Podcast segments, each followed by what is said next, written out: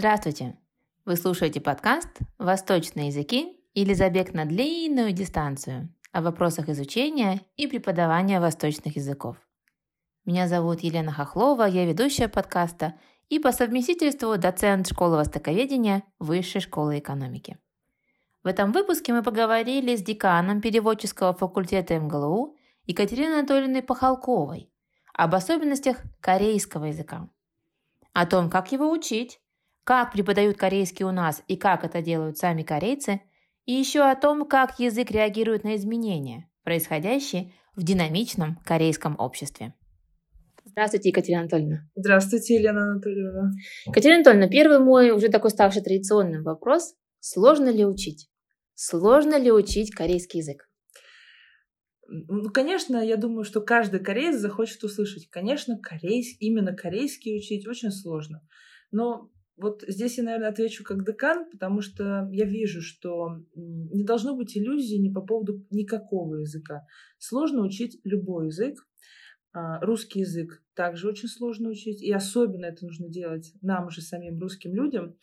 Вот. Но особенно сложно его становится учить, когда нет а, искренней любви к языку. Потому что вот на первых наших занятиях кто-то из наших учителей сказал, что все идет от любви к языку, к народу, к культуре. И если вот это вот действительно любовь не формируется, тогда это переходит в какие-то ужасные страдания. От этого становится еще сложнее. Поэтому нужно, особенно на начальном этапе, преподавателям, ну, преподаватели это и так знают, они это делают, а, можно сказать, инстинктивно а, пытаются всеми возможными способами привить эту любовь, куда-то сводить студентов, что-то интересное рассказать поспудно а, и заразить этой вот болезнью, так скажем, корейского языка всех. Если этого не происходит, получается очень сложно. вот, поэтому, ну и сама природа корейского языка, а, она настолько, корейский язык настолько другой, даже в грамматическом смысле, по сравнению с русским языком. Ну и вообще сам способ выражения мысли, он другой. Это тоже порождает дополнительные, так скажем, лингвистические сложности. Вот. А, поэтому, подготовившись э, наперед, первое, осознавая, что любой язык сложен, второе, осознавая, что есть какие-то очевидные, рациональные да, а, сложности между языковой парой корейский-русский, вот, и э, я думаю, э, подготовившись к этому вот концептуально, можно облегчить себе судьбу. Екатерина Анатольевна, давайте поговорим про разницу методик преподавания корейского языка. Как преподают корейский в России угу. и как преподают корейский в Корее. Угу. Хорошо, да, тоже очень интересный и очень такой многогранный, сложный вопрос, потому что, во-первых, мы должны э, понимать, кто и где да, преподает.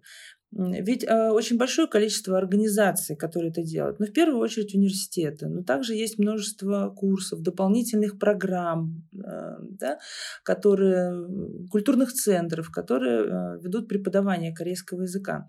И здесь очень важно понимать, первое, это цель просвещение, например, вот таких организаций, как Корейский культурный центр, да, вот, или это университетское образование. Но мы будем сейчас говорить про университетское образование. Может быть, не все знают, но в Корее ведь есть очень четкое подразделение кугоква, хангугоква. Кугоква — это изучение корейского языка э, с точки зрения, ну, как бы теории языка самими носителями языка. И порой корееведам надо тоже, и тем, кто интересуется корейским языком, надо бы тоже поизучать, э, как корейцы для себя изучают и как корейцы для себя преподают э, корейский язык. Вот. Ну, мы, конечно, говорим про хангугокуан, то есть корейский язык для иностранцев, так скажем. Да? И здесь методики порой совсем другие. Как мы знаем, большинство, большинство дисциплин по преподаванию корейского языка в Корее, они построены по концепту, по принципу такому ильки, сыги, мархаги, тыки. Да? То есть это а, чтение, письмо, говорение, да.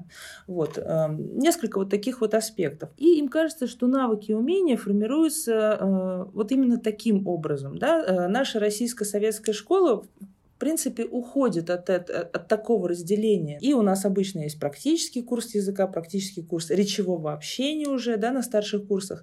И у нас очень много связано с текстом, да, и текстоориентированное обучение, ну, я не говорю, что везде. И э, очень много все равно дисциплин, которые связаны э, с переводом. И это на самом деле правильно. Вот, опять же, так как мы на переводческом факультете, я вообще считаю, что перевод, он формирует очень много э, навыков, умений и дает очень много дополнительных знаний. Но если говорить проще, то, на мой взгляд, методика преподавания в Корее все же развивалась по принципу коммуникативного подхода, где основой все равно является сначала отработка каких-то коммуникативных навыков, и формирование у обучающихся ну, такого быстрого эффекта, вот что я тут понял, и я начал говорить. Но посмотрим правде в глаза, что с корейским немножко так не работает все же, да? А советская школа всегда базировалась на когнитивном подходе. Сначала осознание, да, э, ну, каких-то проблем, вопросов, то есть создание фундамента за счет понимания э, грамматических основ, фонетических основ, да, и потом уже применение этих знаний, формирования навыков и умений.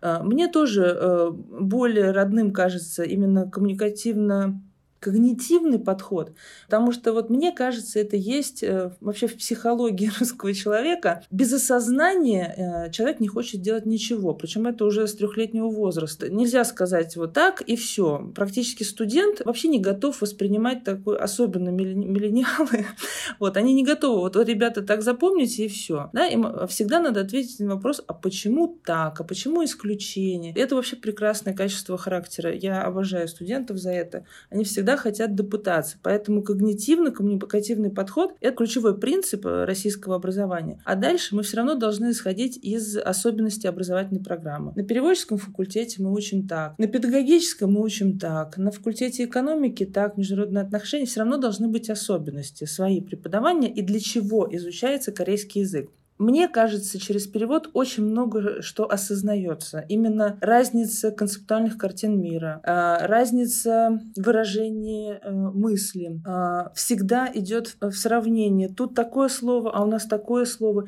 Никогда слова в своих значениях не являются идентичными, никогда грамматика не является идентичной, мысль никогда не выражается идентично. Когда все идет на сравнение и сопоставление, это ведет к очень глубокому э, развитию аналитических способностей. Поэтому мне кажется, что э, это надо дальше развивать, все время э, заставлять думать и анализировать. И вот перевод этому способствует. Но это моя точка зрения. И, кстати, есть люди, которые ее не разделяют. Но я вот просто говорю о том, как мы с первых курсов всегда пытаемся приблизить все к переводу.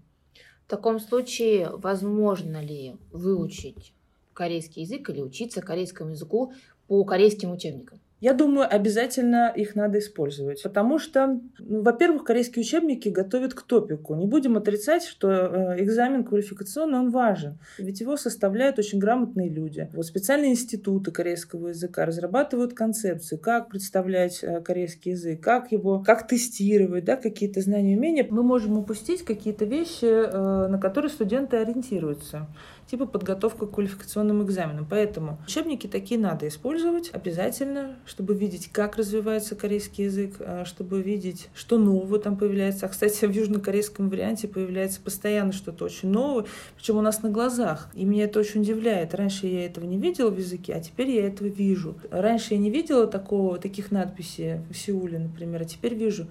А, в других языках, мне кажется, гораздо меньше идет процесс изменения, чем в корейском. Поэтому мы используем и будем использовать корейские учебники.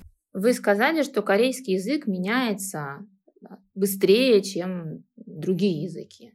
Чем это можно объяснить? Ну, мне кажется, секрет кроется вообще в самой структуре корейского языка, э, в его агглютинативном характере э, корейского языка. Мы сами знаем, что вообще слово образование, оно очень-очень подвижное. Неологизмы появляются очень быстро. Причем они как мухи дрозофилы некоторые появились, исчезли на какое-то просто событие, например. Да? Некоторые слова живут чуть дольше, некоторые вообще остаются навсегда. Причем э, все более и более активно появляются сложно сокращенные слова. Недавно э, вышел словарь, который, по-моему, переводила Инна Панкина, K-pop Dictionary. Да? И там вот мы видим огромное число э, неологизмов, которые появились в последнее время благодаря корейской популярной культуре. Но это всего лишь один такой сегмент один сегмент языка. И этому способствует и, конечно, э, корейский алфавит хангыль, да. Ну и вообще такой, нам, я это называю иероглифический тип сознания, хотя это не научный термин, Э, так э, характерный для корейского языка, ну, возможно, возможно, для японского и китайского, здесь я не буду замахиваться на такие большие группы. То есть э, легко появляются новые слова, причем очень много гибридных слов. И иероглиф, и э, фонетическое заимствование из английского, потом еще иероглиф, да, и это как кубики э, лего, которые друг с другом вступают в какие-то комбинации, мне кажется, вот именно ответ в том, что э, язык много что может готов принять. С одной стороны, открытость языка, но именно обусловленная э, типом языка, типологией языка. Все же русский язык, э, он не настолько гибок, потому что все же относится к флективным, а, наверное, агглютинативные, как вот кубики, они способны э, быстрому словообразованию, накоплению всего, что только можно в языке. Мы вообще в корейском языке видим какие-то древнейшие рудименты в виде аноматопоэтических слов. Мне кажется, они вообще пришли со времен палеолита и вообще каких-то очень-очень примитивных обществ. Да, и видим сверхновые слова, которые появляются, уходят, э, отражают тот мир, в котором мы живем, да? То есть получается, что язык, он а, отвечает на запрос общества. Меняется ли общество так быстро, как меняется язык? Вообще вот этот процесс изменения общества и реакции языка, он, конечно, взаимосвязан. Не то, что язык идет за социальными изменениями, порой идут вместе. Иногда, может быть, даже язык в чем-то и опережает. Но в корейском языке еще происходит очень много всего интересного, потому что есть Национальный институт корейского языка, который ведет очень активную языковую политику. Например, они каждый год там, вывешивают списки, какие слова нежелательно использовать, какие слова считать политкорректными, какие вот нужно уже забыть. Но они все, они все фиксируют. Каждый год издают словники неологизмов, да, то есть это э, каждый год они а, отмечают, какие появляются новые слова. И здесь надо все же отдать должное, что ведется очень грамотная Э, такая вот системная э, работа. В русском языке, ну, мне кажется, русский просто он более ригидный, да, что ли, как-то медленнее реагирует. Хотя засоряется тоже очень прилично э, вот заимствованиями различными. Но опять же, благодаря вот языковой структуре, мне кажется, корейский язык очень молниеносно просто реагирует на то, что происходит э, в обществе. Сразу появляется что-то новенькое. Было такое очень жаркое лето в Корее. Тогда отключали э, электроэнергию, и вот многие стали по-другому в офис одеваться. Я вот заметила появление каких-то новых слов. Да? То есть они даже вот на какое-то просто вот сезонное событие сразу реагируют. Сейчас вот не знаю, как прореагировали на коронавирус, но, по-моему, э, много очень слов появилось новых коронавирусной эпохи. Хотя в данном случае и русский язык, например, прореагировал активно зафиксировано в словаре 250 слов коронавирус, 2500 слов коронавирусной эпохи. Интересно, в таком да. случае есть ли какая-то борьба? Разворачивается ли борьба за чистоту языка? Ну, вообще язык вещь э, э, очень сложная. Это все же живое, э, живое, живое существо, в котором ну, просто Корея ведет такую системную, системную работу мне кажется, вот ну, как таковой борьбы, борьбы нет, но есть некие такие любители корейского языка, которые отстаивают, отстаивают такую точку зрения, чтобы и от ханмунной лексики избавляться, и никак не использовать иностранные заимствования. Но это просто уже будет невозможно. Тем более корейский язык, он действительно гораздо более восприимчив а, к иноязычным вкраплениям. Поэтому все равно общество, люди, самое главное, определят сами, что они будут использовать, а что нет. А, потому что я вот, например, получаю периодически отчеты от Кунипку Гоон, да, Национальный институт корейского языка. И они вот а, порой присылают, как теперь с этого года надо произносить какое-нибудь слово, да. А, и я знаю, что так произносит один процент населения в Корее. И мне просто интересно, кто после этого, после этого отчета начнет так произносить. Хотя некоторые, например, э, нововведения были очень восприняты. Например, а, э, Нурикун, то есть пользователь интернета. Я прям наблюдала, я даже знаю того человека, который это слово придумал. Он работает в Хангельхакфе, э, общество корейского алфавита. И вот оно, его подхватили, его стали использовать. То есть мы на глазах видим, как придумывают слова, и эти слова начинают либо вымирать, либо продолжать жить. Про рекомендации.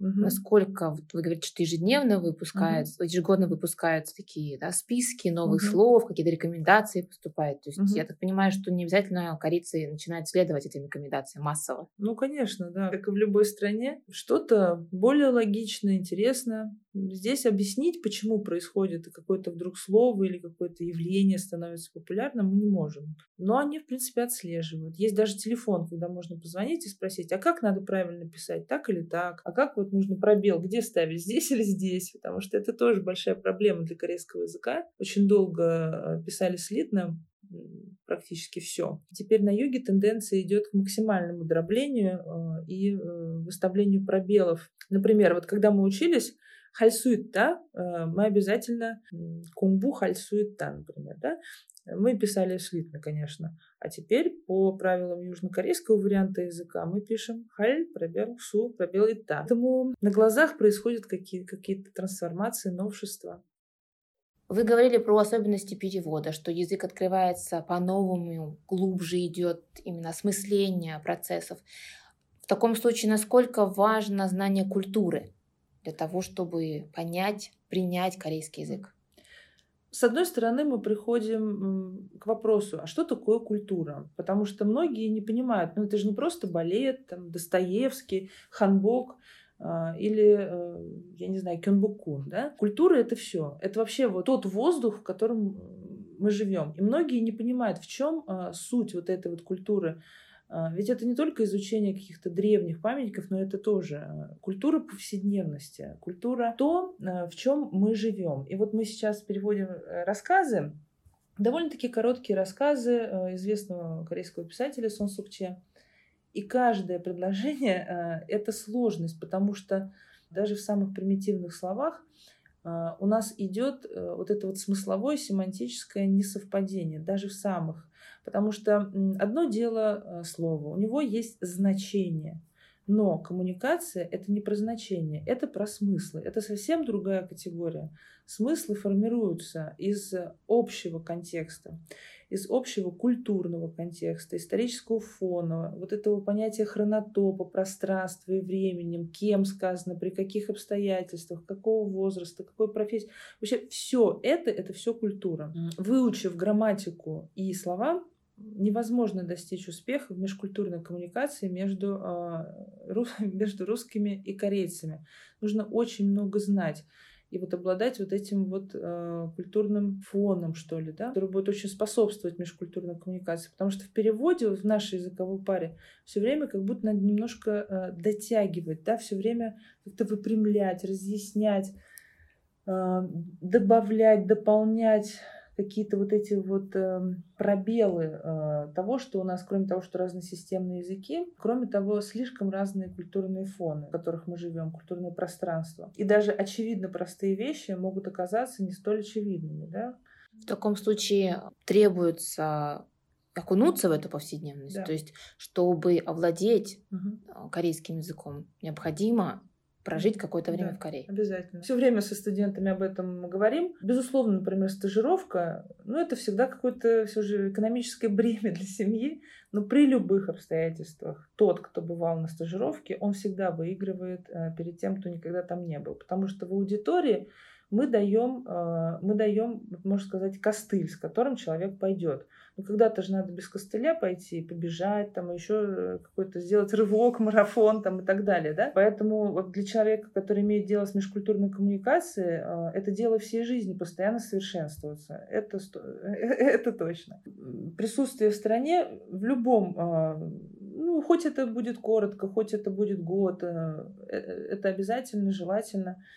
И вообще нужно себя окружить этой средой. Даже если находишься в России, выставки, мероприятия, фильмы, ну просто все. Вот я в какой-то момент просто завела э, корейское телевидение, и в любую секунду, когда я находилась дома, я просто э, включала, но работала. И, и погода, и реклама, и какие-то дурацкие песенные конкурсы. Я смотрела все от начала до конца. И вдруг в какой-то момент пришла на перевод, и вдруг корейский язык для меня стал какой-то 3D-картинкой, э, э, наслоившись на мои знания, на понимание межкультурной, вот опять же, основ и принципов межкультурной коммуникации. Но среда, безусловно, она важна.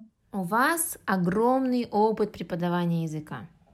И наверняка есть секрет, как учить корейский язык, секрет Екатерины Анатольевны Пахалковой. Раскройте его, пожалуйста. Коротко, суммируем. Хороший учебник. Я думаю, в каждом университете есть свой.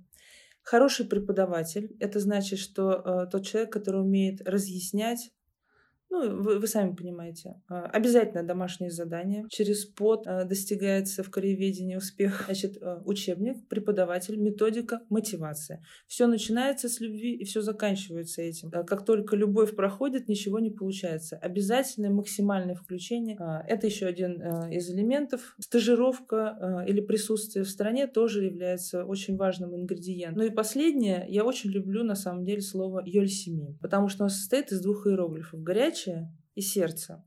И вот по- по-русски у нас есть слово «усердно».